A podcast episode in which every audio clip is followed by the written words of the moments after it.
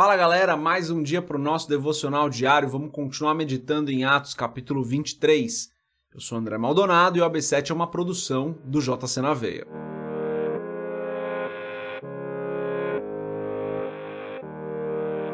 Atos capítulo 23, a partir do versículo 11, diz o seguinte: Na noite seguinte, o Senhor, pondo-se ao lado dele, disse: Coragem! Assim como você testemunhou a meu respeito em Jerusalém, deverá testemunhar também em Roma. Na manhã seguinte, os judeus tramaram uma conspiração e juraram solenemente que não comeriam nem beberiam enquanto não matassem Paulo. Mais de quarenta homens estavam envolvidos nessa conspiração. E dirigindo-se aos chefes dos sacerdotes e aos líderes dos judeus, disseram: Juramos solenemente, sob maldição, que não comeremos nada enquanto não matarmos a Paulo. Agora, portanto, vocês e o sinédrio peçam ao comandante que o faça comparecer diante de vocês, com o pretexto de obter informações mais exatas sobre o seu caso. Estaremos prontos para matá-lo antes que ele chegue aqui. Entretanto, o sobrinho de Paulo, filho de sua irmã, teve conhecimento dessa conspiração, foi à fortaleza e contou tudo a Paulo, que, chamando um dos centuriões, disse: Leve este rapaz ao comandante, ele tem algo para lhe dizer. Assim, ele o levou ao comandante. Então disse o centurião: Paulo, o prisioneiro, chamou-me. Pediu-me que te trouxesse este rapaz, pois ele tem algo para te falar. O comandante tomou o rapaz pela mão, levou-o à parte e perguntou: que você tem para me dizer? Ele respondeu: Os judeus planejaram pedir-te que apresentes Paulo ao sinédrio amanhã sob pretexto de buscar informações mais exatas a respeito dele. Não te deixes convencer, pois mais de quarenta deles estão preparando uma emboscada contra Paulo. Eles juraram solenemente não comer nem beber enquanto não o matarem. Estão preparados agora, esperando que prometas, perdão, esperando que prometas atender-lhes o pedido. O comandante despediu o rapaz e recomendou-lhe: não diga a ninguém que você me contou isso. Até aqui, até o versículo 22. Vamos fechar os nossos olhos, curvar nossa cabeça e fazer uma oração. Pai querido e amado, tu és soberano, tu és o Rei, tu és o Senhor. Sobre todas as coisas o Senhor domina. O Senhor é o Deus eterno, o Deus perfeito. Não existe nenhum outro que seja como o Senhor. Perdoa as nossas falhas, perdoa os nossos pecados, os nossos erros Perdoa-nos porque muitas vezes nós fazemos aquilo que não está de acordo com a tua vontade. Perdoa-nos pelos nossos vícios, perdoa-nos pelas vezes onde nós caímos em tentação. Eu peço em nome de Jesus, Pai, que o Senhor tenha misericórdia de nós. Eu te agradeço por todo o bem que o Senhor tem nos feito, pela tua graça, pelo teu amor, pelo teu cuidado, pela tua proteção. Te agradeço porque o Senhor tem nos abençoado, nos acompanhado e não nos desampara. Em nome de Jesus, Pai, eu peço que o Senhor continue nos abençoando hoje, que o Senhor continue derramando a tua graça sobre as nossas vidas, que o Senhor continue direcionando o nosso caminho, que o Senhor nos dê uma semana abençoada, que o Senhor nos abençoe no nosso trabalho, na escola, nos nossos afazeres domésticos, com a nossa família, com os nossos filhos, com os nossos cônjuges, com os nossos pais. Em nome de Jesus, une-nos como família, Senhor. Une-nos como família da, da casa e une-nos como família em Cristo. Em nome de Jesus, Pai. Eu peço que seja um tempo de unidade, que essa segunda-feira seja uma segunda-feira para vivermos em unidade, vivermos em amor, em nome de Jesus. Assim eu oro e te agradeço. Amém.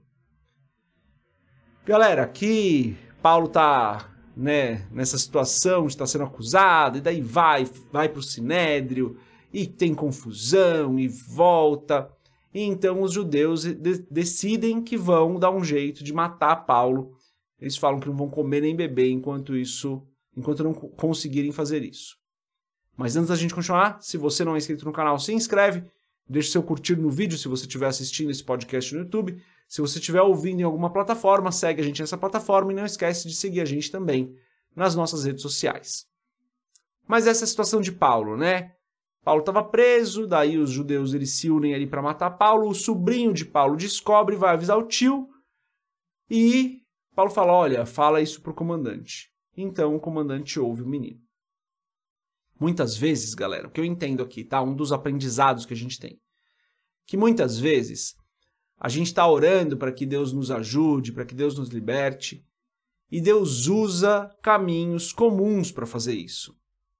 Foi um caminho comum, né? O sobrinho de Paulo ouviu a história, foi falar com o tio, daí o tio falou: vai falar pro comandante. Falou pro comandante, resolveu a situação. Às vezes Deus está usando caminhos comuns que para a gente são naturais para nos libertar, para nos abençoar, para fazer um milagre nas nossas vidas.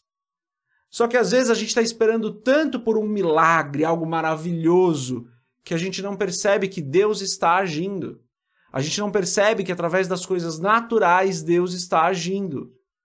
Às vezes a gente espera a cura milagrosa, mas a gente não percebe o agir de Deus através da mão do médico, através do remédio, através do tratamento, não, a gente espera que seja uma cura milagrosa, porque se não for um milagre instantâneo, não é Deus. E eu não penso dessa forma, galera. Às vezes Deus age milagrosamente usando meios naturais. Aliás, me parece que esse é muito mais o caminho comum do que o inverso.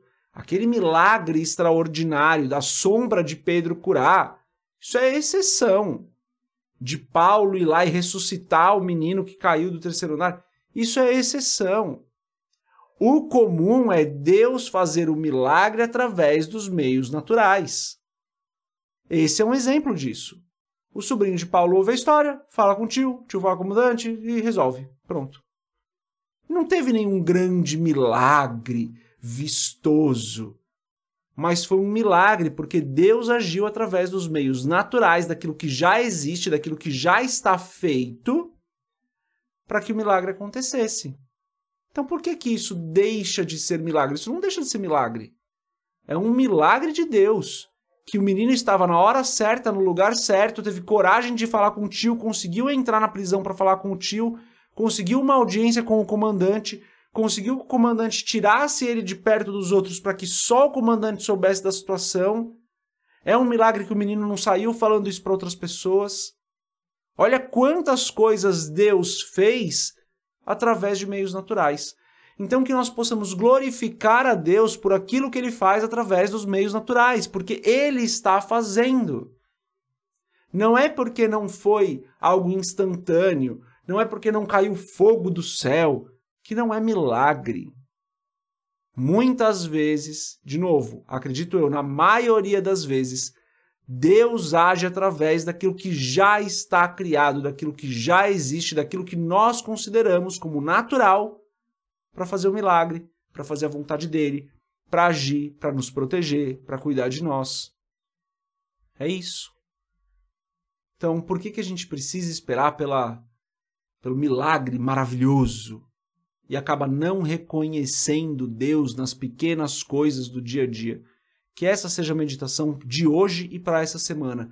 Que nós possamos reconhecer Deus nas pequenas coisas do dia a dia, naquilo que já existe, naquilo que já acontece. Essa é a mensagem de hoje. Deus abençoe a sua vida. A gente se vê amanhã se Deus quiser. Paz.